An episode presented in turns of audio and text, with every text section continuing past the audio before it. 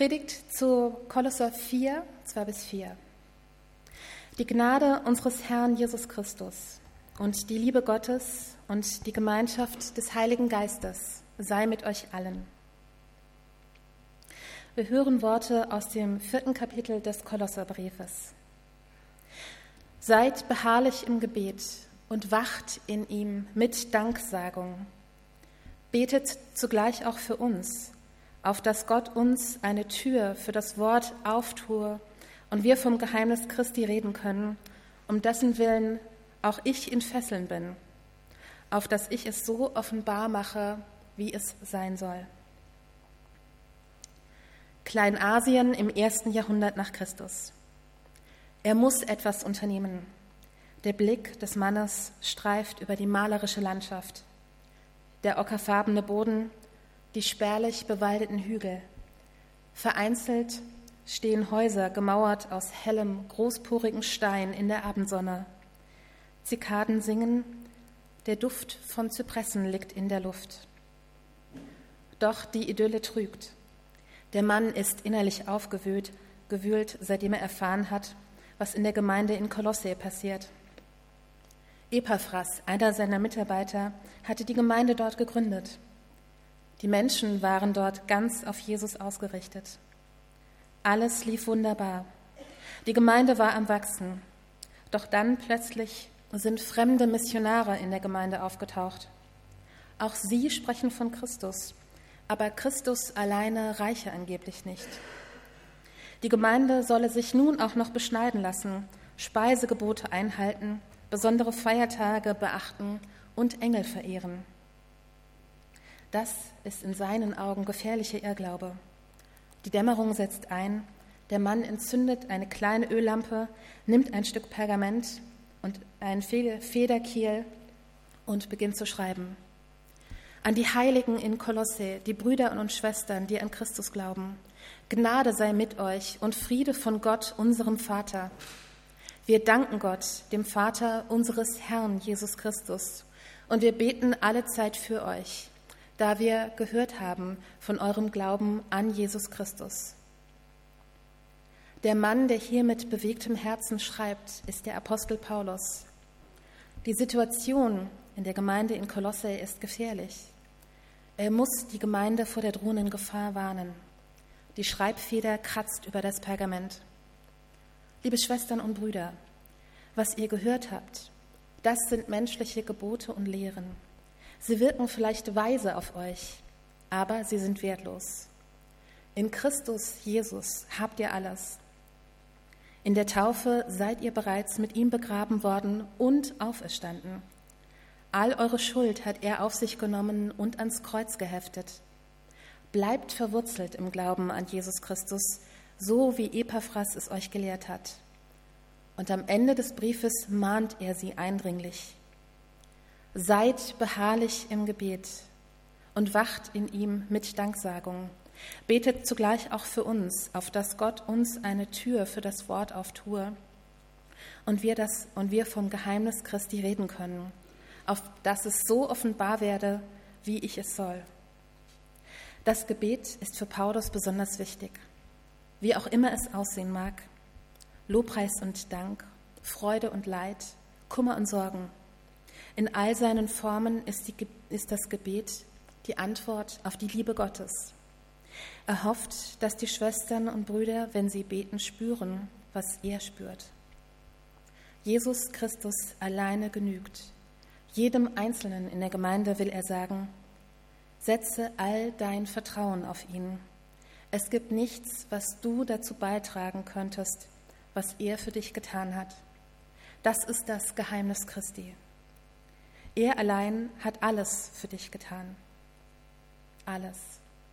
Viele Jahrhunderte später fasst es der Reformator Martin Luther, fasst dieses Geheimnis in die Worte Solus Christus, Jesus Christus allein.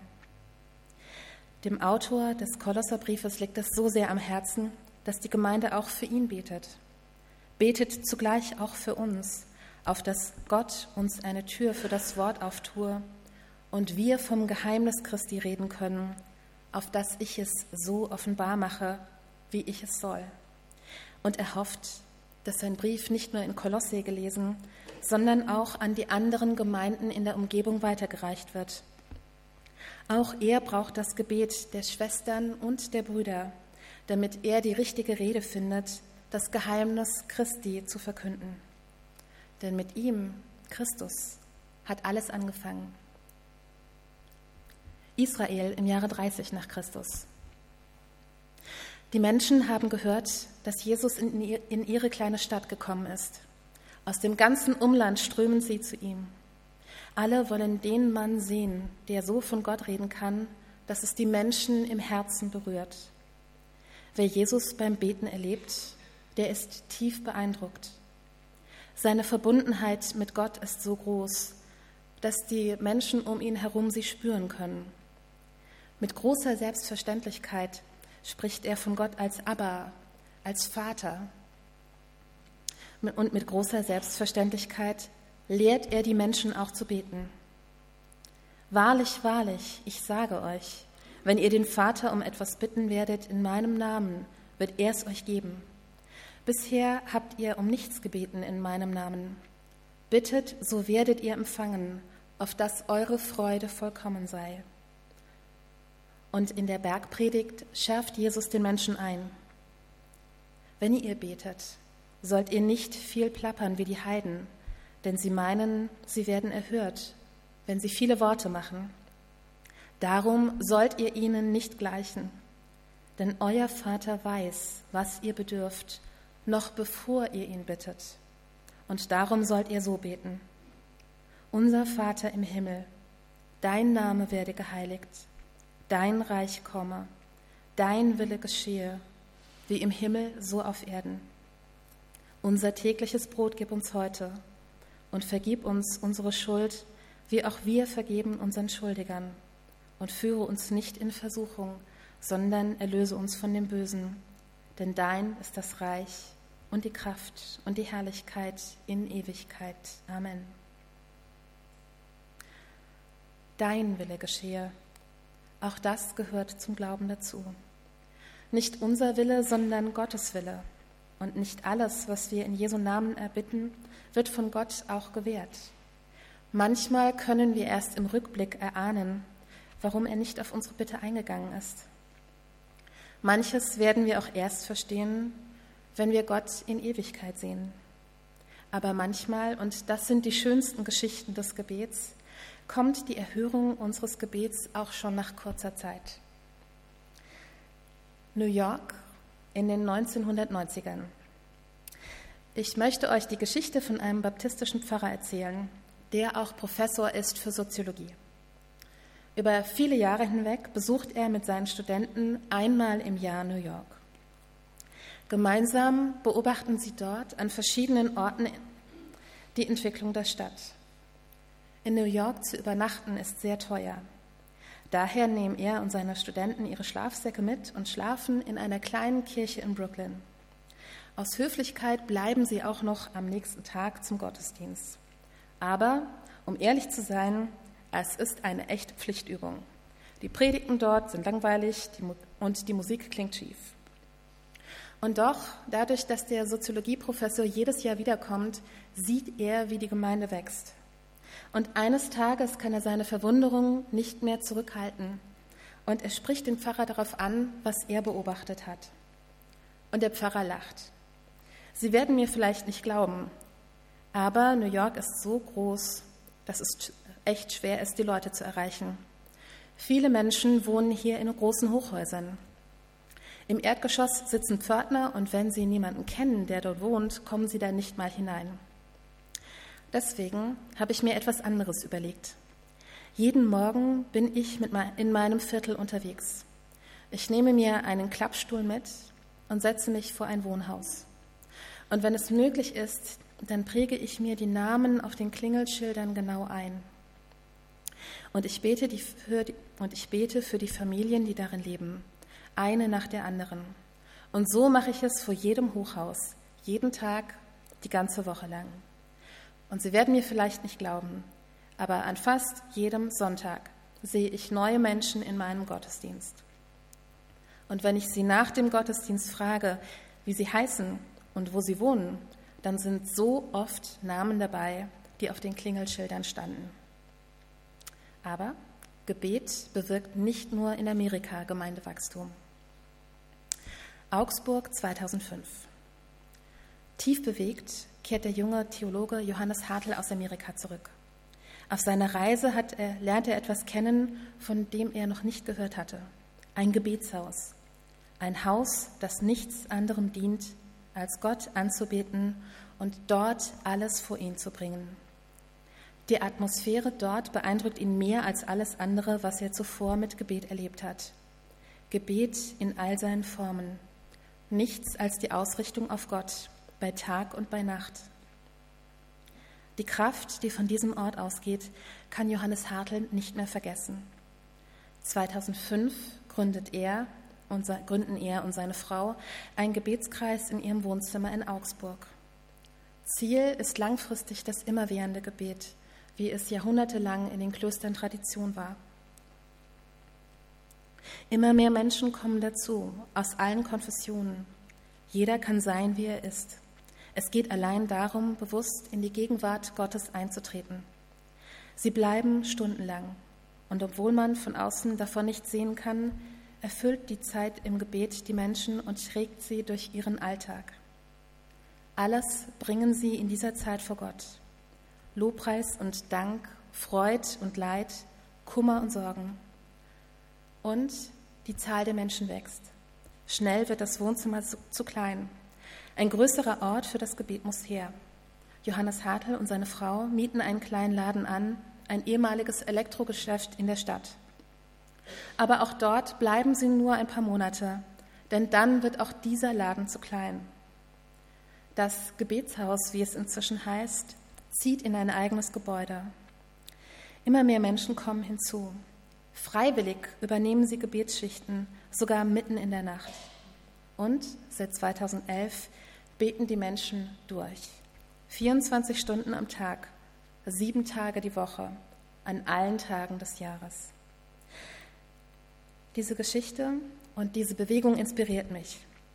Wenn ich sehe, was sich im Gebetshaus tut, dann bekomme ich das Gefühl, dass Gott seine Kirche erneuert über alle Konfessionen hinweg. Und das Besondere dabei ist, das passiert nicht nur in Deutschland, sondern ökumenische Gebetshäuser gibt es inzwischen in vielen Ländern. Und das ist eigentlich das erste Mal in der Geschichte des Christentums, dass eine Bewegung nicht an eine bestimmte Person gebunden ist. Barmstedt 2019. Ob der Wunsch, dass die Gemeinde in Kolosse nur auf Christus vertraut und sich nicht nach sonstigen Geboten und Vorstellungen richtet, in Erfüllung gegangen ist, ist nicht überliefert.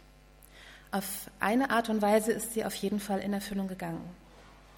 Die Schwestern und Brüder in Kolosse reichen den Brief des Apostel Paulus weiter. Viele lesen ihn. Diese Botschaft ist so wichtig, dass die Christen in der alten Kirche sie in die Sammlung der heiligen Schriften aufnehmen, die wir heute als Neues Testament kennenlernen. Heute als Neues Testament kennen. Und so lesen auch wir die wir nur auf Jesus, dass wir nur auf Jesus Vertrauen brauchen. Mehr bedarf es auch heute nicht. Heute sehen die Bedrohungen der Christenheit natürlich anders aus als zur Zeit der Entstehung des Briefes. Niemand zieht mehr ernsthaft durch die Lande und fordert von Männern die Beschneidung oder von allen Speisegebote zu halten. Wir sehen uns heute anderen Bedrohungen gegenüber, etwa der Gleichgültigkeit vieler Menschen, was religiöse Fragen betrifft. Von außen wirkt es vielleicht unscheinbar. Dabei ist es machtvoll und kann auf friedliche Art und Weise die Welt verändern. Wir kommen jeden Sonntag in Kirche und Gemeinschaft zusammen. Wir halten hier in Barmstedt das Gebet lebendig. Wir lassen beten und wir beten selber. Wir singen unser Gebet. Wir sprechen es, manchmal schweigen wir es. Hier ist Platz für alles. Das Gebet ist lebendig. Das Gebet hält den Glauben lebendig, denn es verbindet uns mit Jesus Christus. Im Lukas-Evangelium heißt es, Jesus Christus spricht, ich habe für dich gebeten, dass dein Glaube nicht aufhöre. Kleinasien, Israel, New York, Augsburg, Barmstedt. An all diesen Orten ist das Gebet wichtig und zu allen Zeiten ist das Gebet wichtig. Die Einladung des Apostels Paulus, das Gespräch mit Gott alle Zeit zu suchen, das gilt auch uns. Wie es im Brief heißt, seid beharrlich im Gebet und wacht in ihm mit Danksagung. Betet zugleich auch für uns, auf dass Gott uns eine Tür für das Wort auftue und wir vom Geheimnis Christi so reden können. Gebet richtet aus auf Gott. Gebet richtet uns auf in unserem Alltag. Und ich schließe mit einem Wort von Johannes Hartl. Gebet ist nicht alles, aber ohne Gebet ist alles nichts. Und der Friede Gottes, welcher höher ist als alle Vernunft, der bewahre eure Herzen und Sinne in Christus Jesus. Amen.